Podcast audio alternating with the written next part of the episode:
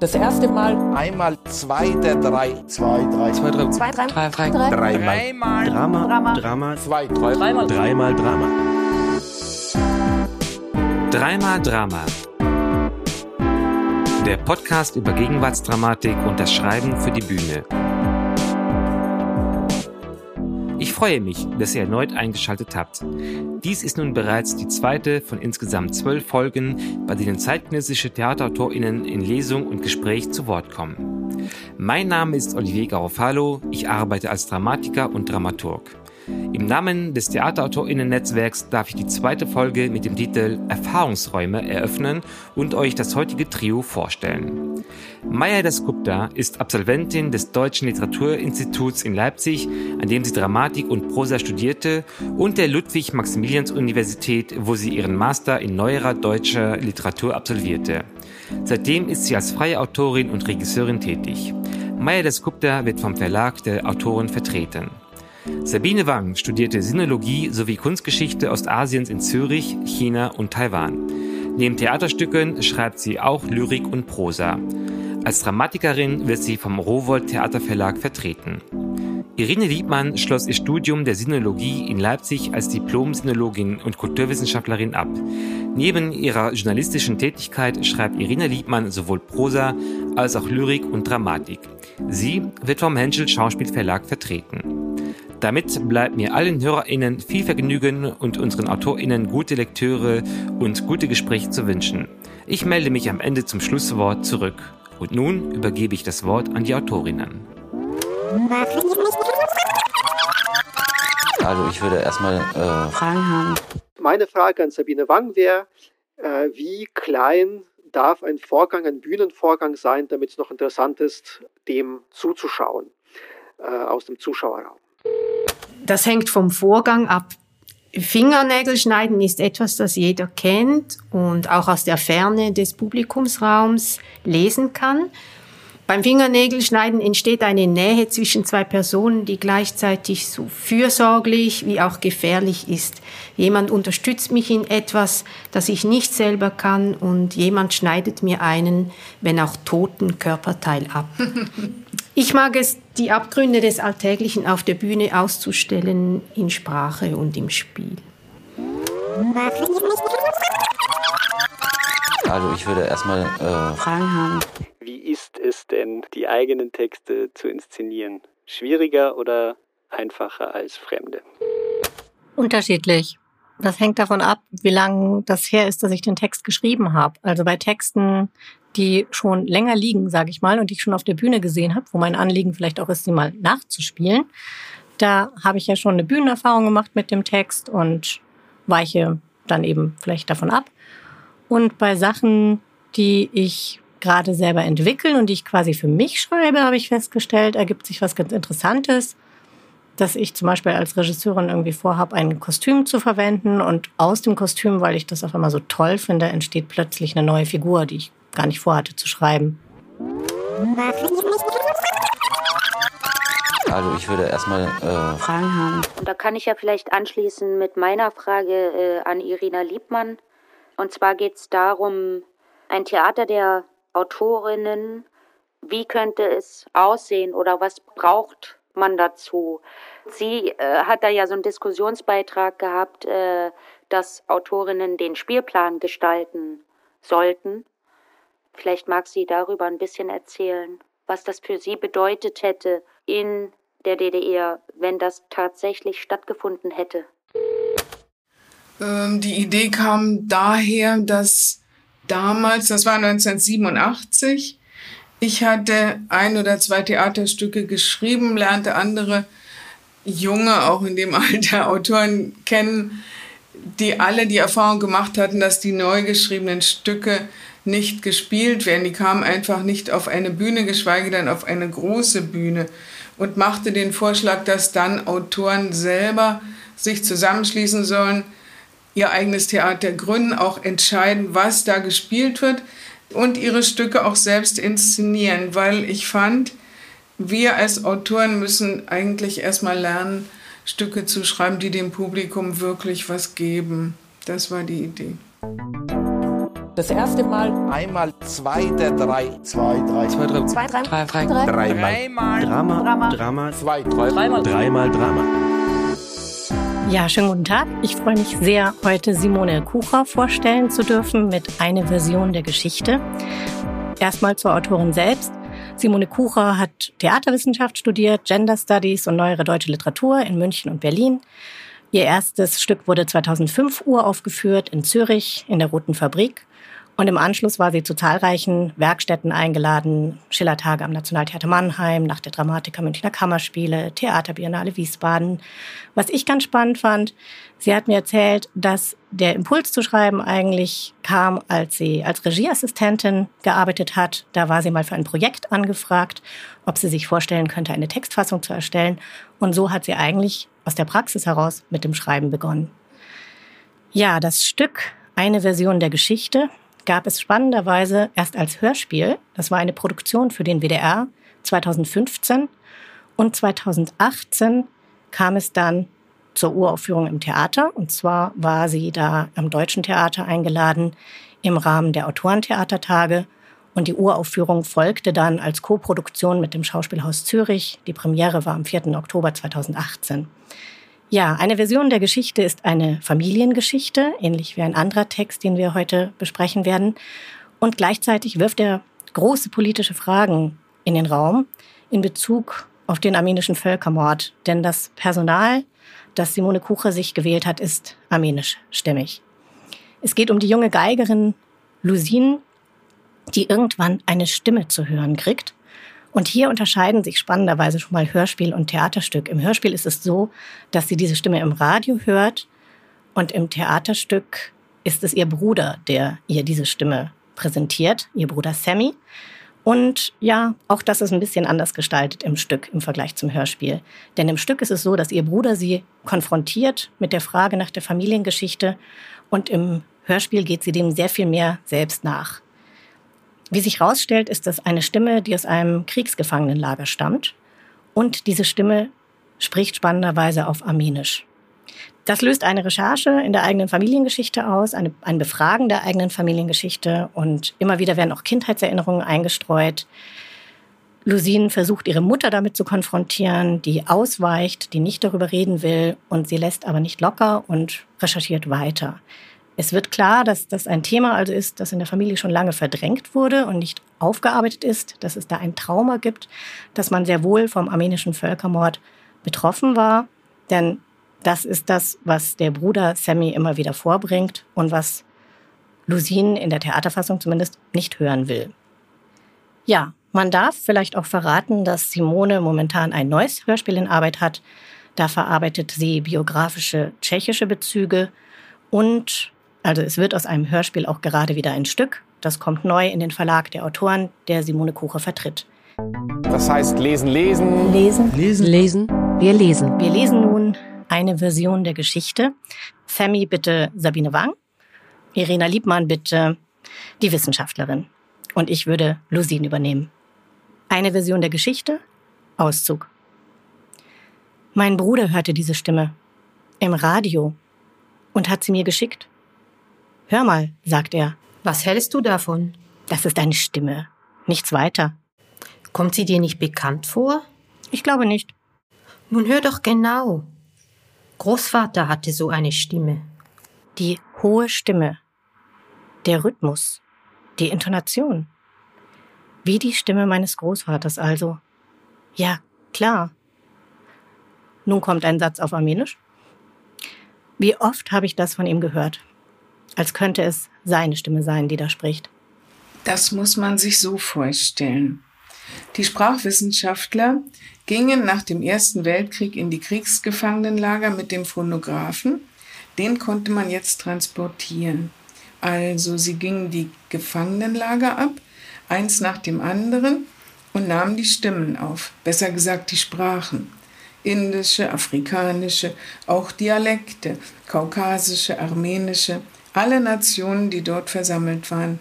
Und das waren die ja dort, alle versammelt, die unterschiedlichsten Nationen. Eine Stimme aus irgendeinem Kriegsgefangenenlager. Erster Weltkrieg in Deutschland. Das konnte nicht sein. Oder doch? Mein Großvater ist 1910 geboren. Also war er während des Ersten Weltkriegs ein kleines Kind. Ein Kind, wie ich selbst Kind war, als ich ihn erlebte. Er uns Märchen vorlas auf Armenisch oder erzählte, auch die Deutschen.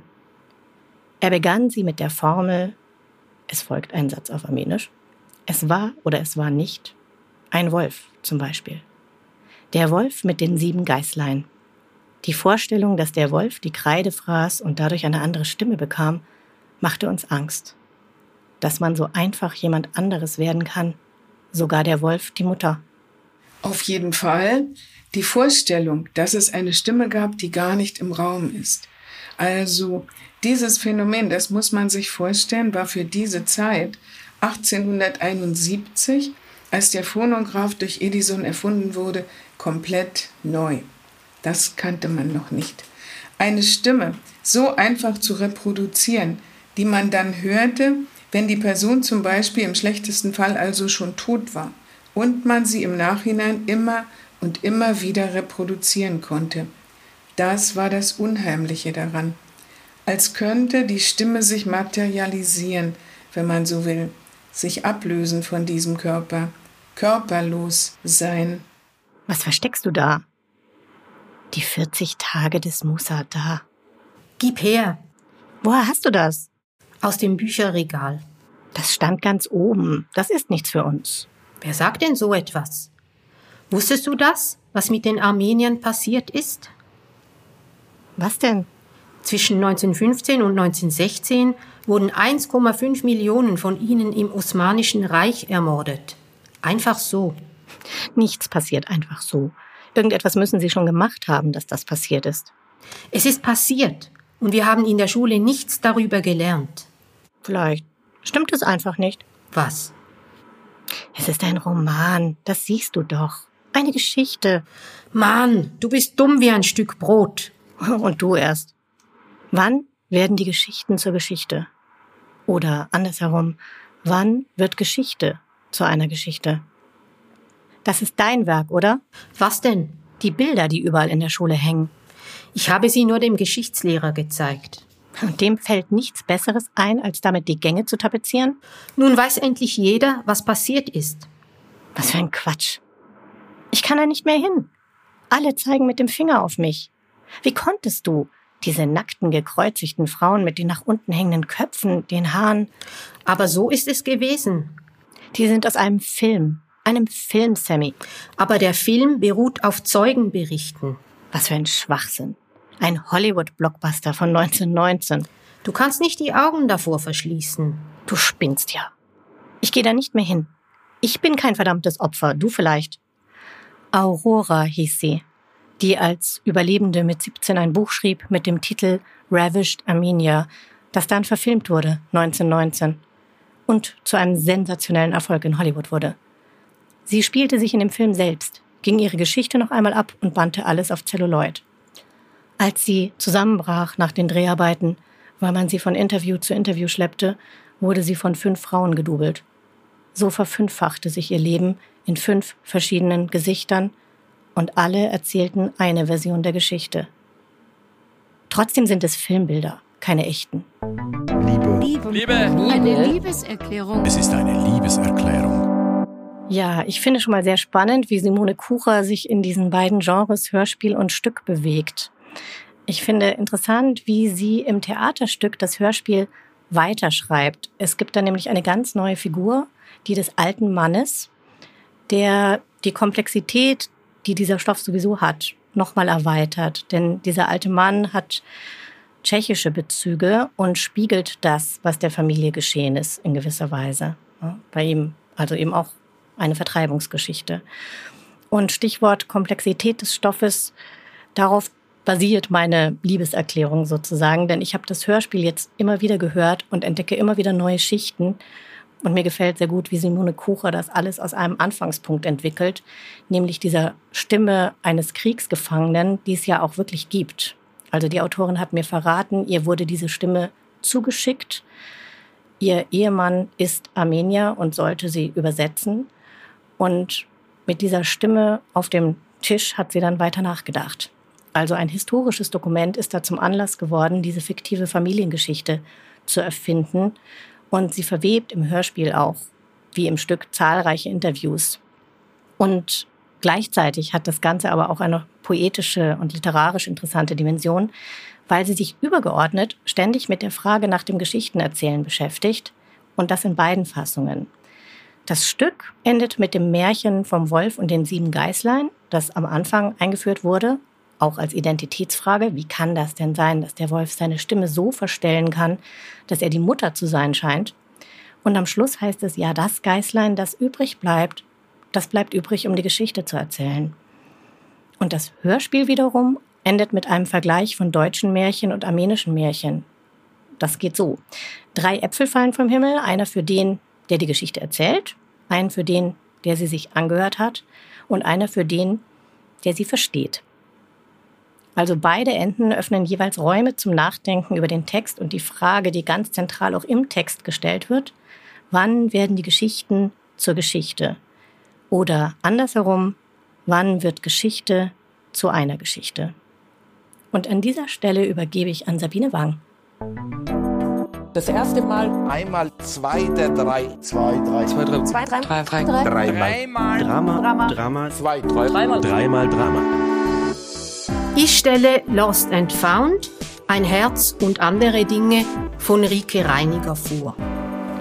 Zwei Figuren, die die Namen des englischen Kasperl-Theaters tragen. August und Judy. Der Ort ist unbestimmt, nur definiert als in Unordnung. August räumt auf. Judy spricht nur Englisch. Ding um Ding nimmt August in die Hand und fragt sich, was es ist, wo es hingehört, ob es noch nützlich ist oder nicht. August möchte wegwerfen, Judy möchte bewahren und eröffnet dafür ein Lost and Found Office. Was soll das denn sein? Ein Lost and Found Office?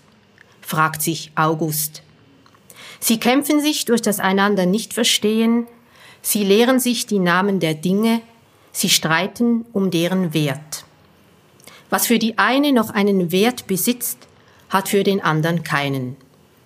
August ist glücklich, Dinge loszuwerden. Er schenkt Judy ein Schwert. A present, ein Geschenk, das er kurz darauf wiederhaben möchte. Doch Judy offeriert nur einen Pink Skirt zum Tausch. Wie soll er nur wieder an dieses Schwert herankommen? Ach ja, natürlich im Fundbüro. Rike Reiniger hat ihr Stück zweisprachig in Deutsch-Englisch geschrieben. Lost and Found wurde nach der deutschen Uraufführung an den Landesbühnen Sachsen in traditionell bikulturellen Gegenden mit einer sprachlichen Minderheit nachgespielt. Judy auf Sorbisch in der Lausitz, auf Deutsch in Ungarn, auf Italienisch und Ladinisch in Südtirol. Das Verständnis der Fremdsprache ergibt sich über den Kontext, das Spiel oder anhand der Dinge, wörtlich der Dinge, die verhandelt werden. Eine deutsch-türkische Fassung wurde noch nie in Deutschland gespielt. Rike Reiniger schreibt dazu, wer welche Sprachen mit dem Stück kennenlernen kann oder soll, hat offenbar leider was mit dem sozialen Status der jeweiligen Sprache zu tun. Ursprünglich kommt Rike Reiniger aus dem Puppentheater, arbeitet inzwischen aber seit vielen Jahren als Regisseurin und Autorin in Vorpommern und Berlin. Wenn ich Rike mit einem Adjektiv bezeichnen müsste, würde ich sie wach nennen. Wach und neugierig im besten Sinn, interessiert an dem, was sie umgibt, im politischen wie im privaten, sei es der Fluchttunnel in ihrer Berliner Wohnung nahe der Bernauer Straße oder Ruckeli Trollmann, der Zigeunerboxer, aus wohl ihrem bekanntesten gleichnamigen Stück, oder der Auslandseinsatz der Bundeswehr in Afghanistan, den sie in Risse in den Wörtern thematisiert. Mit Rike ergibt sich immer sofort ein gutes Gespräch. Das heißt lesen, lesen. Lesen. Lesen. Lesen. Wir lesen. Jetzt lesen wir einen Ausschnitt aus dem Stück. August Sabine Wang, Judy Maya Das Gupta, Regieanweisungen Irina Liebmann. Rike Reiniger, Lost and Found, ein Herz und andere Dinge. Personen August, Judy, der Ort in Unordnung. Aufräumen ist ganz einfach. Man nimmt einfach irgendein Ding und legt es dahin, wo es hingehört. Ich nehme jetzt also dieses Ding und lege es, tja, wohin gehört das nun? Ich lege es erstmal hier hin. Vielleicht fällt es mir später wieder ein. Nehme ich mal das nächste Ding. Oh, das nächste liegt hier ganz unten. Da müssen zuerst all die anderen Dinge weg. Dann hole ich das und stelle es hier hin. Aber das, oh je, das gehört doch in eine Küche. Nein, stimmt nicht. Das gehört in einen Keller oder eher in ein Wohnzimmerregal? Eigentlich weiß ich gar nicht, was das ist. Wie soll ich da wissen, wo es hingehört? What a mess. Wie bitte? Oh, hi. Sorry, what did you say? Wie bitte? What? Was? Egal. Ich habe zu tun. Aufräumen. Wo war ich stehen geblieben? Dieses Ding gehört also nicht hierhin. Aber auch nicht in die Küche und nicht in den Keller und in ein Wohnzimmerregal erst recht nicht. Wenn ich es mir recht überlege, dann kann man sowieso ganz und gar nichts mit diesem Ding anfangen. Vielleicht gehört es einfach in den Mülleimer. Hey, hallo, du sitzt auf dem Mülleimer. Darf ich mal bitte da ran? I do not understand. Was sagt die bloß? Er wedelt vor ihrer Nase mit dem Ding, einem Schraubenzieher, herum. Weg da! My name is Judy. And what is your name? Aufräumen. No, I do not understand. Aufräumen. Beim Aufräumen nimmt man einfach irgendein Ding und legt es dorthin, wo es hingehört. So zum Beispiel. Ich nehme dieses Ding und lege es in meinen Mund, weil es dorthin gehört. Now I understand. Aufräumen means to brush one's teeth. Sie putzt sich pantomimisch die Zähne. No, no. Aufräumen heißt doch nicht Zähne putzen. Aufräumen heißt aufräumen, nicht to brush one's teeth. No. No? Maybe you mean to brush one's hair? Sie nimmt die Bürste und macht es vor. Natürlich nicht. Toothbrush or hairbrush? Überhaupt nichts mit Brush. No toothbrush and no hairbrush? Hör doch endlich auf. But you should brush your hair. I will help you. Sie versucht ihn zu bürsten. Stopp! Oder ich werfe die Bürste in den Mülleimer. Into the bin. No, not into the bin. Yes, into the bin. No, do not put the hairbrush into the bin. Maybe it belongs to somebody. Stand behind the counter. Sie schiebt ihn hinter den Schalter. Okay, und dann? I'm somebody who lost his hairbrush. Sie macht ihre Haare sehr unordentlich. Hello, is this the lost and found office? Yes, this is the lost and found office. Please, you must help me. Okay. I lost my hairbrush and now my hair is terribly untidy. Okay. Maybe somebody found my hairbrush. Found, yes. Yes? That's wonderful. Please give me back my hairbrush. Okay, the hairbrush. Oh, thank you very much. Goodbye. One moment, please. I lost my toothbrush as well. Toothbrush? Yes, I lost it. Aha. Do you have a toothbrush in your lost and found office? Toothbrush? Yes. Goodbye und auf Wiedersehen. So, immerhin bin ich im Fundbüro the doll, the toothbrush, the hairbrush, the towel and the soap losgeworden. Die Dinge brauche ich jetzt nicht mehr aufzuräumen. Und die Mülleimer sind the screwdriver, the wooden spoon, the cooking pot, the whisk und the frying pan. Die brauche ich auch nicht mehr aufzuräumen. Und Judy hat the jumper. Jetzt geht es also nur noch um den Rest. Ach, ich weiß. Judy? Yes? Judy, ich möchte dir ein Geschenk machen. What do you mean? Geschenk. Geschenk. Geschenk. Geschenk. Do you understand? No, I do not understand. Look. Yes, I am looking. Packt eilig einen Haufen Dinge zusammen und wickelt sie in eine Papierbahn. Liebste Judy, ich möchte dir ein Geschenk machen. Bitte sehr. Dieses Geschenk ist nur für dich. A present. Ein Geschenk. Is the present for me? A present. Ein Geschenk. For me. Is it my present? Yes. Thank you. I love presents. Pack schon aus. Ich bin gespannt, ob es dir gefällt. May I unpack it? Soll ich dir helfen beim Auspacken? Let's unpack it. Guck mal hier. Ein Schwert. A sword. I love swords. I always wanted a sword. It is a beautiful sword, really. Wirklich beautiful. So ein schönes Schwert hätte ich auch gerne. Oh, you're so nice to give me such a beautiful sword. Ob englische Mädchen überhaupt mit Schwertern spielen? Thank you, August. Vielleicht verletzt sie sich damit. Look. Yes, I am looking.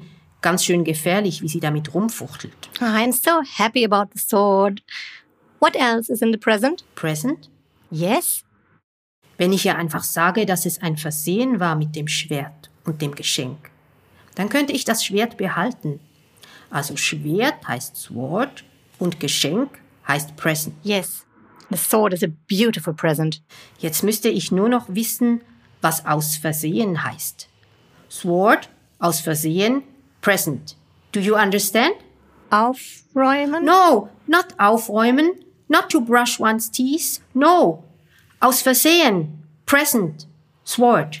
Liebe. Liebe. Liebe. Eine Liebeserklärung. Es ist eine Liebeserklärung. Als ich für Dreimal Drama angefragt wurde, überlegte ich mir, welches Theaterstück ich jetzt gern sehen würde. Ich hatte im Februar 2020 meinen Sohn bekommen, der heute fast eineinhalb Jahre alt ist. Nach langer Babypause während drei Lockdowns kann ich mir noch gar nicht vorstellen, irgendwo hinzugehen ohne ihn. Mir fiel Rikes Stück ein und was sie mir einmal davon erzählt hatte. Sie sagte damals, dass Aufräumen ja ein Riesenthema für Kinder sei. Ich dachte, Aufräumen? Ein Thema? Hä? Ich war noch kinderlos und wusste nichts von der Leidenschaft der Kinder für die Dinge. Vom Befühlen, Ertasten, Erschmecken der Dinge. Vom in die Hand, in den Mund, an sich nehmen. Vom unbedingt haben wollen und der Tobsucht, wenn man es nicht bekommt. Wie jedes Ding zum Spielzeug gemacht wird. Vom Wegwerfen, wenn man genug hat, den Löffel vom Tisch, den Teller, das Glas, vom Aus- und Einräumen ein und aus, aus und ein, aus und ein.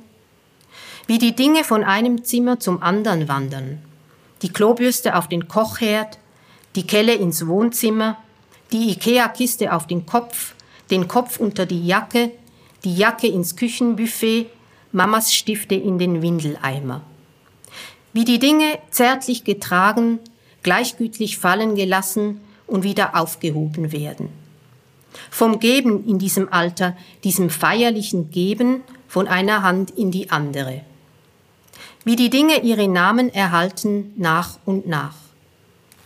Damals wusste ich noch nichts von der Aneignung der Welt über die Dinge.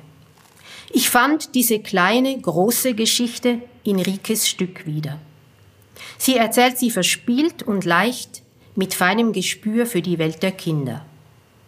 Auf diese eine Idee zu kommen, ist oft nicht einfach. Und dass eine zweite Sprache auf die deutsche Bühne gehoben wird, passiert noch viel zu selten. Wo das Leben doch nicht mit dem Verstehen, sondern mit dem Nicht-Verstehen beginnt. Für welche Altersgruppe das Stück geschrieben wurde, weiß ich nicht. Jedenfalls würde ich es gerne mit meinem Sohn sehen, obwohl er wahrscheinlich die Bühne stürmen würde. Vielleicht in Chinesisch, Mandinka oder Schweizerdeutsch. Jetzt überreiche ich das Wort an Irina Liebmann.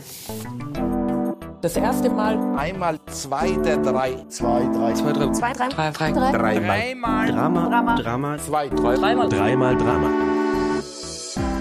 Ich stelle vor das Stück Verschwinden von Elise Wilk. Also 1981 ist Elise Wilk in Braschow geboren und hat unglaublich viel gemacht. Ich kann das nicht alles aufzählen. Sie ist eine der bekanntesten Dramatikerinnen der jungen Generation. Sie ist ja erst 40 in diesem Jahr und in vielen Ländern schon gespielt. Ursprünglich hat sie Journalismus studiert in Rumänien, Literatur und Kommunikation auch in Rumänien und szenisches Schreiben ebenfalls in Rumänien. Sie war also in ihrer Heimat, erhielt 2008 für ihr erstes Stück den rumänischen Dramatikerpreis und seitdem wurden ihre Stücke in zehn Sprachen übersetzt. Auf Deutsch liegen vor das Stück Die grüne Katze und Papierflieger. Beide waren schon in der Schweiz aufgeführt, in Österreich. Dieses Stück hier, Verschwinden, ist seit 2020 im Henschel Verlag. Es ist übersetzt von Frank Weigand. Dazu muss man sagen, dass auch etliche andere ihrer dramatischen Arbeiten auf Ungarisch, natürlich Französisch, Englisch erscheinen und, und auch gespielt werden. Was ich sehr interessant finde, ist, dass sie auch als Journalistin arbeitet. Seit ähm, 2015 leitet sie die Kronstädter Redaktion einer Zeitung. Ich finde, man merkt das auch an dieser Arbeit, wie ähm, das, was sie schreibt, wirklich begriffen ist und auch aus dem Alltag genommen. Das Stück Verschwinden habe ich ausgesucht aus vielen anderen, weil es sehr stark auch äh, mein eigenes Leben betrifft. Ich bin aus der DDR und dieses Verschwinden, also das Weggehen der Menschen, war dort ebenfalls etwas, was alle beschäftigt hat, was zum Alltag gehörte, aber auch beschwiegen wurde, jedenfalls von der östlichen Seite. Genauso erscheint das hier. Mir war das auch neu, dass es in Rumänien so ähnlich war. In dem Stück, das ist nun auch noch interessant, das Stück ist eigentlich sehr kompliziert gebaut. Es hat drei Teile und jeder Teil beschäftigt sich mit einer Frau. Martha, Kati und Emma. Diese Frauen sind verwandt. Es ist im Grunde eine große, weit verzweigte Familiengeschichte über einen Zeitraum von 1946 und äh, 2006. Der Anfang mit Martha beginnt, das lesen wir vor, wie eine Frau kurz vor der rumänischen Revolution 1989 in die Bundesrepublik geht. Der mittlere Teil, Kati, erzählt von einer Frau, und das ist die Tante des Ehemanns von äh, dieser Hauptfigur im ersten Teil, wie sie sich versteckt, weil die Russen 45, 46 Menschen abholen zur Zwangsarbeit in die Sowjetunion. Und der dritte Teil erzählt von Emma, das ist die Tochter der Frau, die am Anfang weggeht, und äh, ihr Blick auf diese Familiengeschichte. Wir lesen nur ein kurzes Stück vom Anfang. Im ersten, ach so, und ich will noch sagen, was ich auch ganz zauberhaft finde, es ist ein Winterstück. Ich liebe den Winter in der Literatur und hier kommen eben alle drei vorgestellten Frauen in einer Situation im Winter vor. Das werdet ihr auch sehen im Text. So, wir lesen das jetzt ähm, direkt den Anfang, die ersten Seiten. Da kommt Martha vor, Edgar und Max. Ja, das ist auch noch wichtig. Es ist wirklich kompliziert gebaut. Diese drei Teile sind in drei unterschiedlichen Zeiten und da gibt es jeweils Monologe von Männern die die Sache vorstellen und diese Männer sind tot. Also Max, den ich gleich vorlesen werde, ist bereits tot und er erzählt das, eine Episode von 89, 90, im Grunde wie aus dem Himmel. Er sagt, er steht am Fenster, also ein Geist, der trotzdem da ist. Der mittlere Teil wird von Edgar gelesen, als er noch nicht geboren war. Und der letzte von Gerd, der zu diesem Zeitpunkt ebenfalls schon tot ist.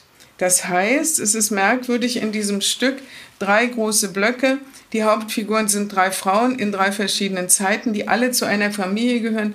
Und die Männer, die zu der Familie gehören, erzählen aus dem Jenseits sozusagen. Das heißt lesen, lesen. Lesen, lesen, lesen. Wir lesen. Jetzt lesen wir den Anfang. Da sprechen Max, Martha und Edgar. Max ist der Erzähler sozusagen aus dem Jenseits. Martha ist die Hauptfigur am Anfang, die Mutter von Emma, die später vorkommt. Edgar ist ihr Ehemann. Max. Martha ist im November verschwunden. In der Nacht davor hatte es stundenlang geregnet, und als der Regen den kalten Boden berührte, bildete sich auf dem Asphalt eine dünne Eisschicht, funkelnd wie eine Messerklinge. Ich stand die ganze Nacht am Fenster, bis auf der Straße Leute auftauchten. Sie gingen los, um sich anzustellen für Milch. Sie schlitterten, rutschten, tanzten im Licht der Laternen, zwischen den Glasbäumen hindurch. Die blauen Oberleitungsbusse sahen aus, als hätte sie jemand in Glitzerfolie gepackt. Den Häusern waren über Nacht Eiszapfen gewachsen wie lange, scharfe, durchsichtige Zähne, und die Angst wickelte sich um unseren Hals wie ein Schal. Die Entscheidung, ganz allein wegzugehen, ohne irgendjemandem Bescheid zu sagen, hatte Martha eines Abends getroffen, vor ein paar Monaten. Er war hier, Schon wieder. Was will er noch? Immer noch dasselbe. Das Haus als Gegenleistung für die Pässe. Soll er weiter träumen? Wir kommen hier nie weg. Wir kommen weg. Wir brauchen nur Geduld. Nach 15 Jahren bin ich mit meiner Geduld am Ende. Ich gebe kein Haus her. Dora war auch hier. Sie hat mir den Mixer überlassen und zwei Kleider. Jeder darf 70 Kilo mitnehmen. Das war's. Sie hat gesagt, Sobald sie in Deutschland ist, kauft sie sich einen neuen Mixer. Gestern habe ich Müller getroffen. Drei Wochen noch und sie gehen. Verkaufen beide Häuser. Für zwei Häuser mit Garten kriegen sie 800 Mark. So gut wie nichts. Manchmal kommt es mir vor, alle gehen weg, außer uns. Lieber gehe ich nie, als das Haus einem scheiß Geheimdienstler zu überlassen. Es ist nicht mehr unser Haus. Wie meinst du das? Die Wände haben jetzt Ohren. Martha. Weißt du noch? Letzten Mittwoch haben Sie Kathi auf die Post bestellt. Sie haben ihr gesagt, da wäre ein Paket aus dem Ausland. Auf ihren Namen. Sie hat dort stundenlang gewartet. Am Ende haben sie gesagt, es sei eine Verwechslung. Das Paket sei nicht für uns. Den ganzen Morgen über war niemand zu Hause. Emma war in der Schule. Wir waren arbeiten. Sie waren hier, um Wanzen in die Wände einzubauen, Edgar. Sie wollten sicher gehen, dass wir alle unterwegs waren und haben Wanzen eingebaut. Nur weil ein blöder Postbote ein paar Namen durcheinander gebracht hat, heißt das noch lange nicht, dass Sie hören wollen, was wir zu Hause reden. Ich will sehen, wo Sie diese Scheißdinger eingebaut haben. Martha rennt zur Wand und fängt an, daran zu kratzen. Martha, warte. Marthas Wunsch wegzugehen war an einem regnerischen Augusttag erwacht, als sie zwölf Jahre alt war und ein weißer Lader vor dem Haus parkte. Die Kinder der Straße umringten das Auto. Aus dem stiegen Marthas Onkel, Tante und Cousin aus Deutschland. Der Onkel öffnete die Tür des Kofferraums. Er war voll mit langen, in Silberfolie gewickelten Kaugummistreifen, Zigarettenpackungen mit einem roten Kreis darauf, Kaffee und Schokolade. Jeder nahm sich, was er wollte, aus dem Kofferraum. Nach einiger Zeit vergaß Martha das Kleid mit den Punkten drauf von ihrer Tante, das sie so sehr liebte. Vergaß auch, wie der Cousin sie später hinter dem Haus an einer Zigarette hatte ziehen lassen und ihr dann das Küssen beigebracht hatte, bis ihre Lippen blau waren. Von diesem ganzen Tag erinnerte sich Martha nur an den Geruch von denen aus Deutschland. Ein Geruch nach frischer Seife. Genau diesen Geruch bemerkte sie jedes Mal, wenn die Frauen von der Post vor ihrer Nase die Pakete öffneten, die sie von Verwandten bekam und dabei etwas für sich selbst zurückbehielten. Ein paar Nylonstrümpfe oder eine Nivea-Creme. Das war für Martha der Geruch von Deutschland. Sie wusste immer, dass sie eines Tages dorthin kommen würde. Die Jahre vergingen schnell. Keine Zeit zum Träumen, weil man leben musste. Auf einer Fete bei einem ehemaligen Mitschüler vom Gymnasium lernte Martha Edgar kennen, weil sie das einzige Mädchen war, das nicht tanzte. Edgar kippte drei Gläser Cognac und ging zu ihr. Tanzt du? Nein, siehst du doch. Die Frage war eher, ob du mit mir tanzen willst. Genau in dem Moment, als Edgar ihr die Frage stellte, wurde Martha klar, wenn dein Verlobter vor deiner Nase siebenmal mit einer anderen tanzt, hast du vier Möglichkeiten. Erstens, du kannst weiter auf deinem Stuhl hocken und deine Tränen runterschlucken. Zweitens, du kannst hingehen und ihm eine Ohrfeige verpassen. Drittens, du kannst nach Hause gehen. Oder viertens, du kannst ihn eifersüchtig machen. Martha entschied sich für viertens, stand vom Stuhl auf und sagte Ja. Ja. Liebe. Liebe. Liebe. Eine Liebeserklärung. Es ist eine Liebeserklärung. Ja, ich bin ganz begeistert von dem Stück, weil es eine ganz große Tiefe hat.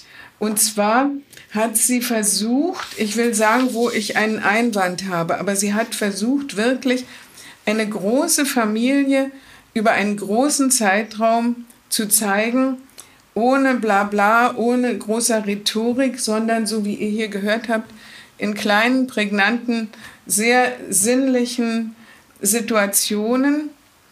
Und da kommen eben also drei, eigentlich vier Ebenen vor. Also es ist die Ebene der ältesten Frau, das ist die Kathi, die im mittleren Stück vorkommt und nach Russland verschleppt wird. Und dadurch verliert sie ihren Liebsten Max, von dem sie gar nicht weiß, dass der auch in einem Waggon sitzt im Zug nach Russland. Und äh, der stirbt dort in einem Bergwerk, das erfährt sie erst viel später. Sie kommt zurück, heiratet einen anderen, bekommt zwei Söhne. Beide gehen in die Bundesrepublik heimlich. Die heißen Edgar, das wird der Mann von Martha, und Rainer. Diese Ebene wird auch erzählt. Und Martha und Edgar bekommen eine Tochter, Emma. Und das ist die dritte Zeit, die spielt dann schon nach 89 in Rumänien. Und es geht, wie ihr gehört habt, von Anfang bis Ende im Grunde auch um dieses Dableiben. Dieser Kampf, verschwindet man, geht man weg oder bleibt man da? Und das Dableiben ist immer verbunden mit dem Haus. So ist es auch im Leben, das erlebe ich überall. Das Haus hält die Menschen fest, das Haus ist dann der Ort, an den sie sich klammern, zu dem sie zurückkommen. Und hier ist der Kampf bis zum Ende eigentlich nicht entschieden. Erst wenn die älteste Frau, die Kathi, stirbt, wird dann auch dieses Haus in Rumänien verkauft. Und man kann sich denken, dass alles endgültig auseinanderfällt. Und was Elise Wilk aber gelingt, ist der Blick eben aus der Sicht der Dableibenden. Und immer wieder hat sie auch eine Zusammenfassung darüber, was aus denen geworden ist, die weggegangen sind. Und das ist einfach unglaublich traurig für einen heute zu lesen. Ja, sie sind alle nicht glücklich geworden. Sie erzählen dann so einen Krimskrams, den sie sich angeschafft haben und wie das aussieht und so weiter. Und dann sitzen die zusammen und machen sich lustig eigentlich über sich selber. Ja, das Stück ist sehr, sehr traurig, aber das wird nicht ausgespielt. Man merkt das eigentlich, je öfter man es liest, wie traurig das ist, aber das ist die Lage heute in Europa, denke ich. Dieses keine Perspektive haben im, im Geistigen, materiell schon, aber geistig nicht. Das zeigt sie ganz wunderbar. Und ihr habt auch gesehen am Anfang schon, dass sie eine große Sprachkraft besitzt, die Dinge auch dichterisch wunderbar ausdrücken kann, wenn sie will. Und wenn nicht, dann sind das eben knappe, prima Dialoge. Ja, mich würde interessieren, wie ihr das lösen würdet mit dieser großen Familie, mit den verschiedenen Figuren, die dann einfach plötzlich gesetzt werden. Also ich muss sagen, ich sehe da überhaupt kein Problem. Also es gibt ja einen Verweis, die zwölf Personen werden von sechs Schauspielern gespielt. Das heißt, die Autorin stellt sich Doppelrollen vor. Ich habe einfach, ich habe das Gefühl jetzt bei diesem Stück, dass es so in einem Erinnerungsraum eigentlich spielt, weil ähm, die Toten beginnen ja zu erzählen. Also es ist nicht ein Stück, wo ähm, die Szenen, wo ich sie irgendwie so im Hier und Jetzt verorte. Genau. Also ich könnte mir das auch Ja. ein bisschen in einer Inszenierung auch eine abstraktere Behandlung da mit diesen Szenen mir vorstellen. Ja, ja.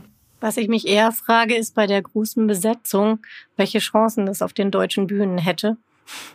Weil wenn wir uns angucken, sechs Personen ist ja eigentlich dann schon eine recht große Besetzung und gerade Gegenwartsdramatik wird ja oft ins Studio verbannt Ja, mit furchtbar. kleinerer Besetzung. Mhm, mhm. Wenn du jetzt sagst, sie wird in Rumänien viel gespielt, Ja. finde ich das Sehr interessant. Das halt, äh, scheint sowieso eine sehr lebendige Kulturszene zu sein, wie auch in den anderen ehemaligen Ostblockländern.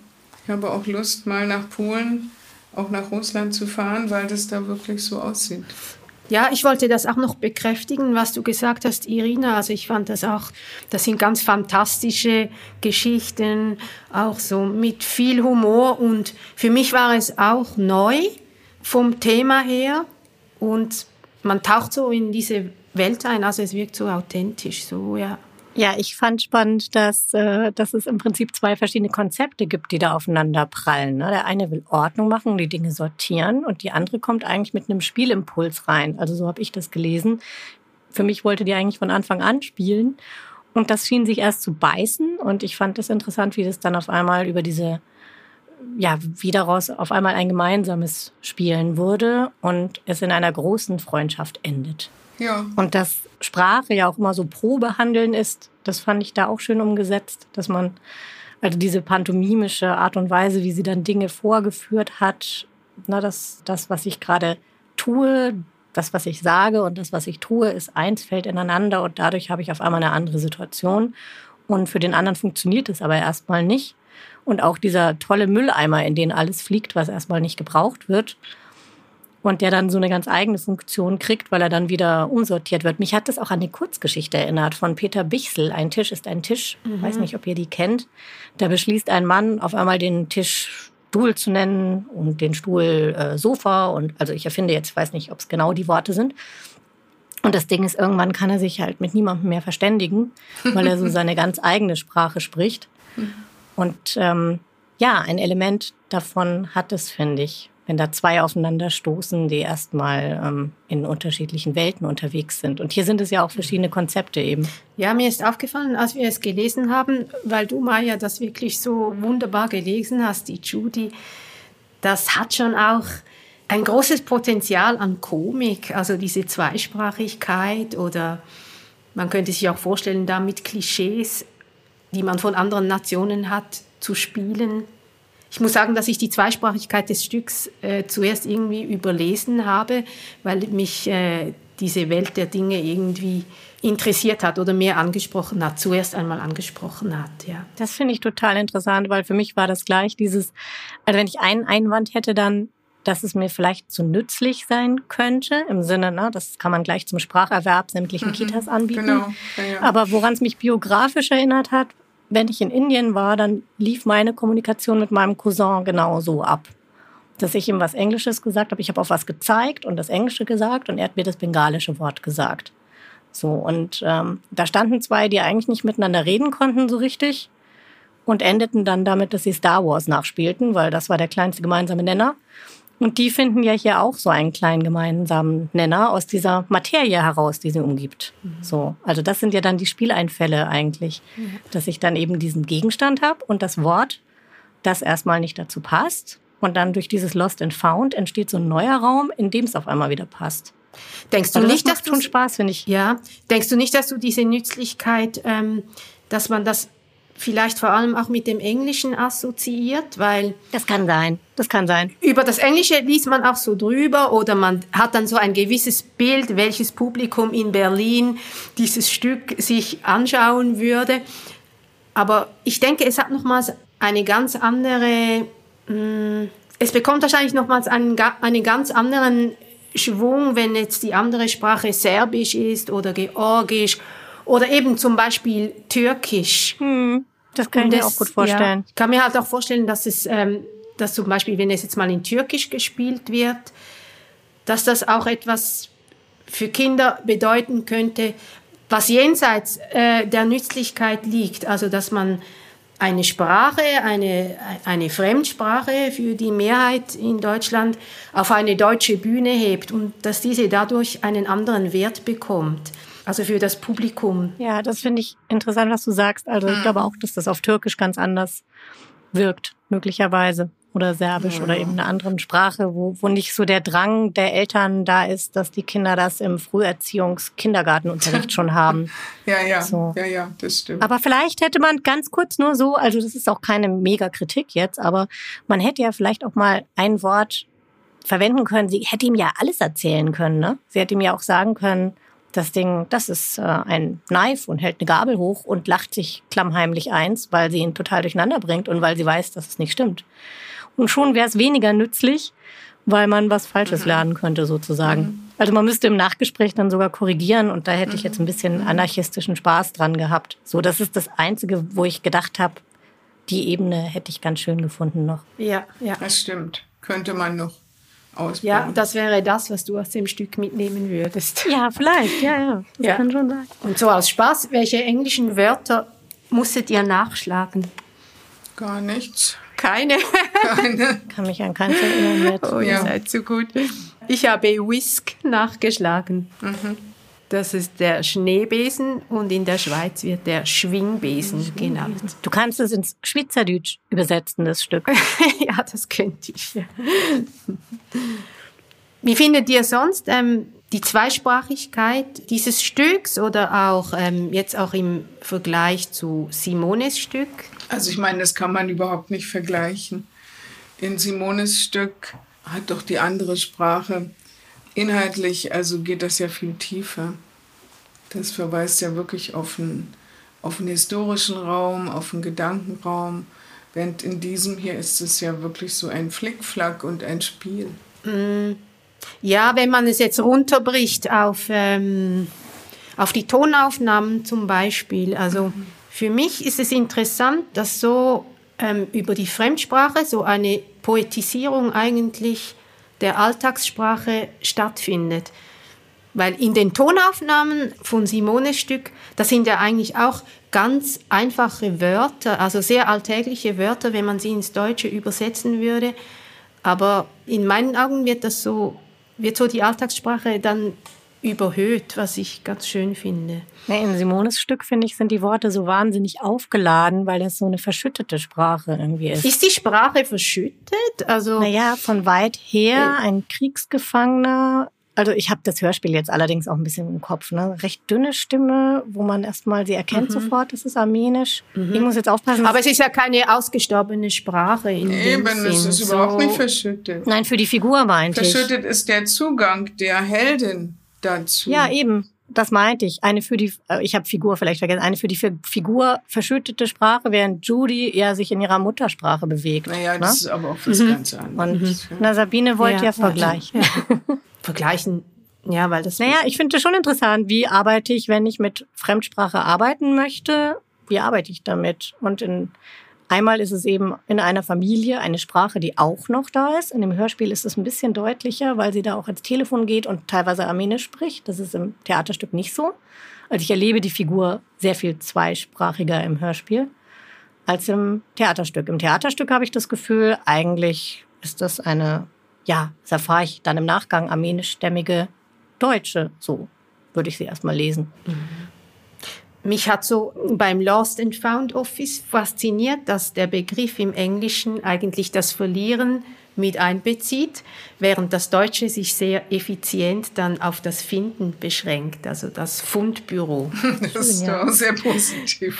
Ja. Sagen eine Steigerung. Ja, oder ein anderer Zugang, ich weiß es nicht. Oder ein anderer kultureller Hintergrund. Das wäre interessant. Ja, ja vielleicht noch eine Frage an dich, Maja. Du schreibst ja für Kinder und Erwachsene Theaterstücke. Worin liegt für dich der Unterschied im Schreiben für Kinder und Schreiben für Erwachsene?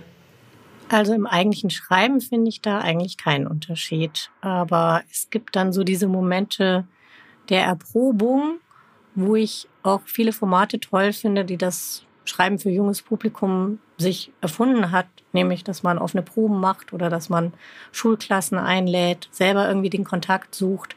Das wird ja mit Erwachsenen seltener gemacht.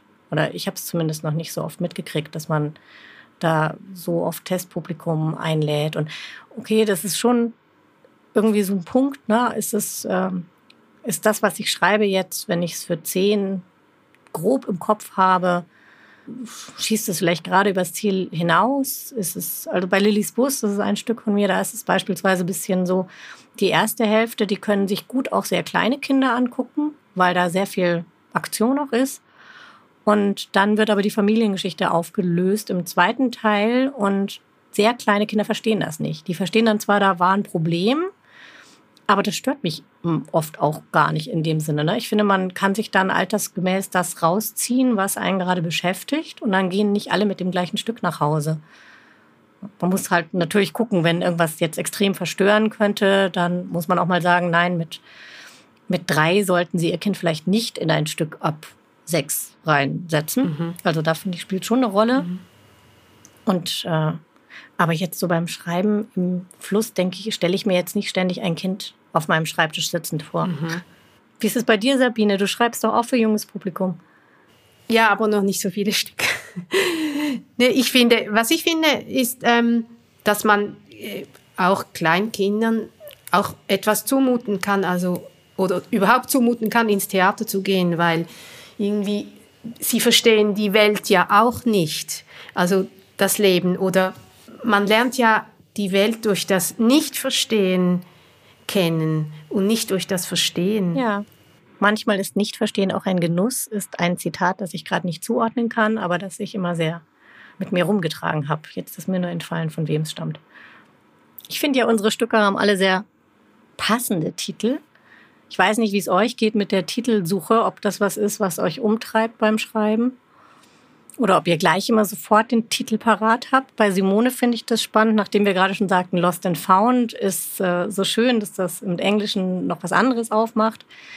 Bei Simone finde ich spannend, dass es eigentlich zwei Titel gab. Der Stimme ihren Ort zurück ist der Hörspieltitel und eine Version der Geschichte ist der Titel des Theaterstücks. Und er scheint mir dann auch andere Akzente zu setzen. Oder würdet ihr euch das gleiche Stück darunter vorstellen? Das ist ein bisschen schwierig zu sagen, weil ich das Hörspiel nicht kenne, aber für mich ist der Hörspieltitel ist für mich ein sinnlicherer Titel als eine Version der Geschichte. Ich muss tatsächlich sagen, das einzige oder fast einzige, was mir nicht an dem Stück gefällt, ist der Titel. Also eine Version der mhm. Geschichte. Mhm. Das ist, ja, find ich finde es so wahnsinnig deutsch irgendwie. Es ist so vorsichtig, ja. mir zu, zu technisch so. Man kann sich nichts richtig darunter vorstellen. Der andere Titel ist mir auch viel lieber. Der passt ja auch viel besser. Oder wie würdest du das, Maya, wie würdest du das deuten, eine Version der Geschichte jetzt inhaltlich auf das Stück bezogen oder wie sich das Stück gegenüber dem Hörspiel verändert hat? Ich komme damit auch nicht so klar, weil ich denke, Objektiv ist diese, die Geschichte dieses Genozids an den Armeniern ist eigentlich klar. Und das Stück behandelt ja für mich nicht eigentlich jetzt dieses Genozid, sondern der Umgang der Überlebenden und Nachfahren mit diesem Genozid. Ja. Was es ein bisschen unterscheidet vom Stück ähm, Verschwinden, dort finde ich, die Ereignisse sind dann, es geht direkter noch um die Ereignisse, die natürlich auch in einem anderen, äh, auch weniger lange her. Na, sie betreffen ja auch die, die Darsteller viel mehr, also die Figuren. Nicht? Das ist ja jetzt schon aus zweiter Hand und äh, in dem Stück Verschwinden sind die Leute ja selbst betroffen, wissen ja teilweise nicht, wer der andere ist hm. und müssen sich jedes Mal wieder verhalten. Hätte ich auch gesagt. Also in Verschwinden erleben sie das Traumatisierende eigentlich gerade. Und äh, bei Simone ist es so, dass das Trauma quasi nicht aufgearbeitet war und auf einmal na, ne, wieder auf dem Tisch liegt. Ja, so. genau. Und die Mutter, die genau hat nicht gesagt, dass da was vorgefallen ist und auf einmal wird sie damit konfrontiert. Also diese Versionen-Sache, ich konnte mir den Titel anfangs tatsächlich schwer merken. Ich habe mir gedacht, ach Mensch, wie, wie hieß das jetzt nochmal? Ich finde es aber trotzdem, also thematisch gefällt es mir schon, wenn man jetzt von Gefallen einfach sprechen kann, äh, weil es so, also dieser alte Mann, den sie zum Beispiel noch eingefügt hat im Theaterstück, der so seine Perspektive mitbringt und der nochmal spiegelt, der selber Vertreibung erlebt hat, eine andere Version dieser Geschichte sozusagen. Oder auch was, was wir vorhin gelesen haben, Lucine, die dann diese Filmbilder nochmal erwähnt und sagt, die wurde von fünf Frauen gespielt, also ihre Version fünffach, wo es die ganze Zeit darum geht, was ist erfunden, was ist echt. Na, wo, wo trennt sich das Dokumentarische und wird zu einer Geschichte, die man sich weitererzählt wie, wie genau ist die Geschichte dann noch? Also ich finde, da steckt total viel drin, worüber man dann noch weiter nachdenken kann. Ja, und ähm, wenn ich noch was hinzufügen darf, die Versionen der Geschichte sind ja auch bei den drei Verwandten, also Schwester, Bruder und Mutter, sehr unterschiedlich. Nicht? Also der Bruder will wirklich an Ort und Stelle alles erleben, was überhaupt noch zu finden ist. Und die Mutter eben direkt mit diesem Abstand als Wissenschaftlerin, die immer etwas dazwischen setzt zwischen sich und das Ereignis. Und die Tochter, die im Grunde ihre beiden äh, Verwandten, ich will nicht sagen anklagt, aber doch am liebsten gleich sie verantwortlich macht ne, für alles Mögliche. Ja, jetzt macht ihr mir den Titel schmackhaft. Natürlich, es gibt auch diese Geschichte, also das ähm, mit der Tonaufnahme, dass der Bruder diese Stimme dieses Kriegsgefangenen für die Stimme ihres Großvaters hält. So, was sich dann herausstellt nach Recherche, dass das nicht sein kann und dass es nicht der Großvater ist. Aber es ist natürlich in gewisser Weise trotzdem der Großvater. Genau. Und da sieht man ja auch ganz genau den Punkt der künstlerischen Wahrheit. Nicht? Die Stimme ist der Großvater. Und die wissenschaftliche Wahrheit ist eine andere, ja.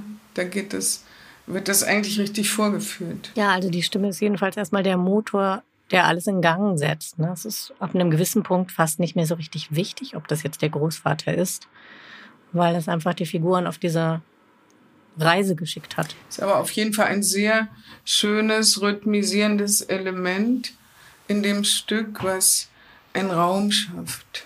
Ich könnte jetzt die Besetzungsfrage von vorhin nochmal weitergeben. Seht ihr in der Besetzung irgendwie Schwierigkeiten? Ich meine, wir mussten jetzt ein paar Mal sagen, hier kommt ein armenischer Satz. Wenn der Satz käme, wäre es doch klar.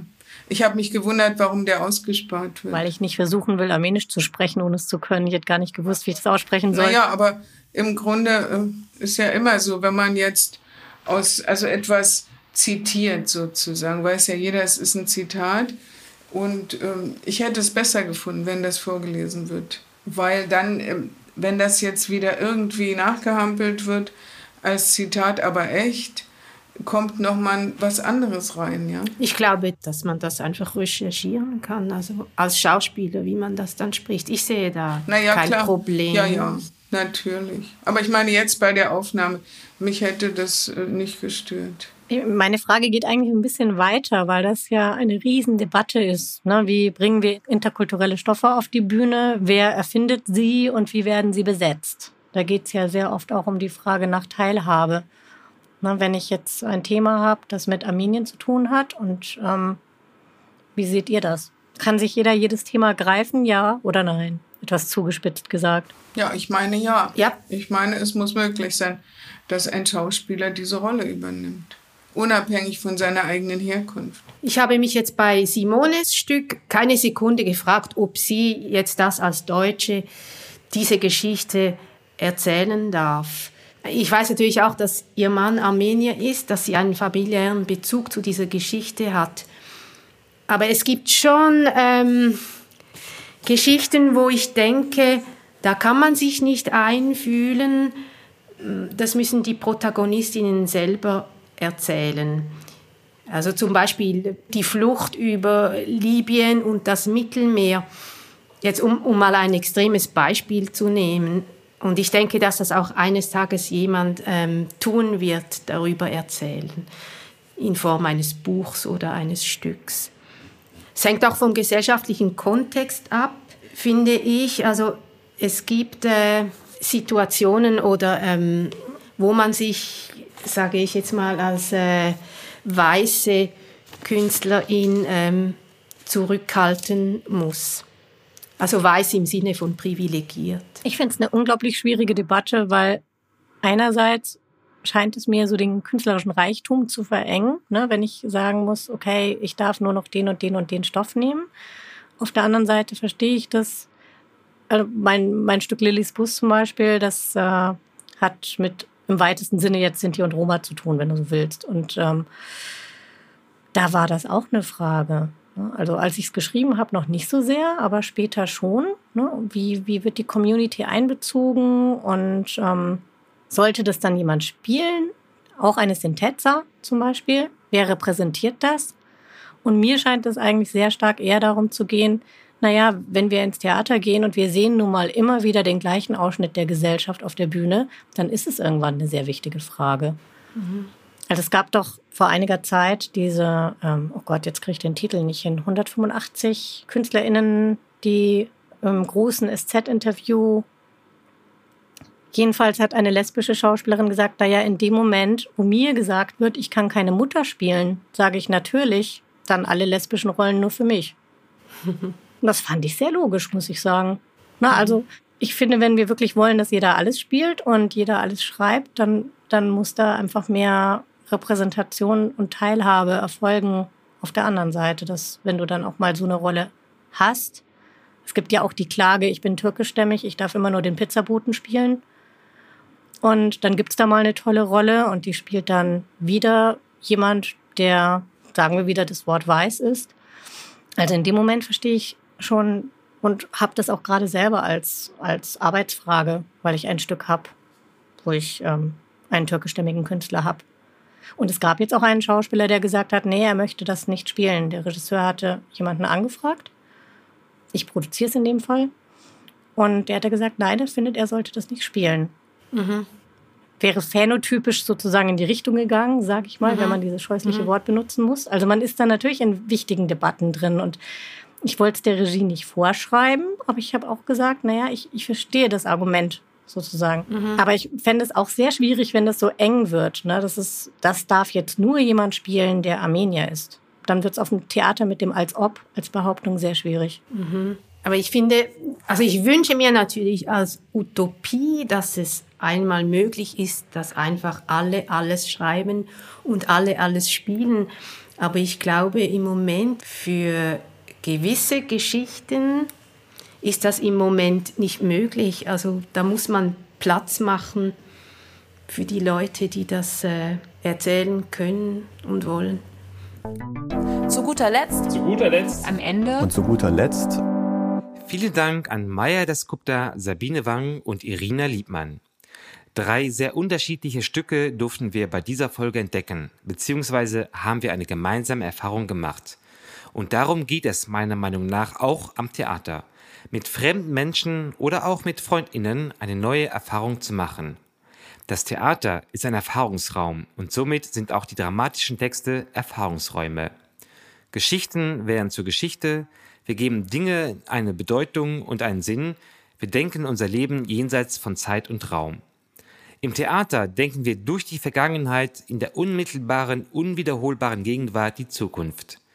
Wir nehmen uns selbst als Gemeinschaft wahr und selbst wenn wir nicht immer alles verstehen, so verstehen wir dadurch die Unterschiedlichkeit des Denkens und Seins. Umso wichtiger ist es, den gegenwärtigen Stimmen einen Raum zu geben, gegenwärtige Theatertexte in einer Inszenierung lebendig werden zu lassen und die Gegenwartsdramatik dahin zu holen, wo sie hingehört. Auf die große Bühne, an einer prominenten Stelle im Spielplan. Wir, die wir uns selbst im Schlachtfeld machen, oftmals Arbeitsbedingungen akzeptieren, nein, akzeptieren müssen oder besser noch akzeptieren müssen, um gesellschaftliche Entwicklungen ästhetisch zu formen, neue Perspektiven einzubringen und Impulse zu geben, versuchen durch unsere Arbeit die Vielfältigkeit einzufangen, zu stören oder zu bestätigen und somit unsere Demokratie zu bereichern. Doch nicht nur in den Theatern muss die Gegenwartsdramatik präsent sein. Sie gehört auch auf die Lehrpläne der Schulen und Universitäten. Sie gehört in Buchform in die Bibliotheken und Bücherläden. Sie ist keine Randerscheinung, sondern elementar für eine Kulturnation. Sie ist ein Schatz an unterschiedlichen Erfahrungsräumen, die uns helfen, andere und uns selbst zu verstehen. Das war Dreimal Drama, der Podcast über Gegenwartsdramatik und das Schreiben für die Bühne. Ein Projekt der TheaterautorInnen im Ensemble-Netzwerk in Kooperation mit dem Verband der TheaterautorInnen. Wir bedanken uns beim Deutschen Literaturfonds und bei allen, die bisher geholfen haben oder noch helfen werden, diesen Podcast als gemeinschaftliches Projekt zu realisieren. Lasst uns zusammen in der Zukunft arbeiten.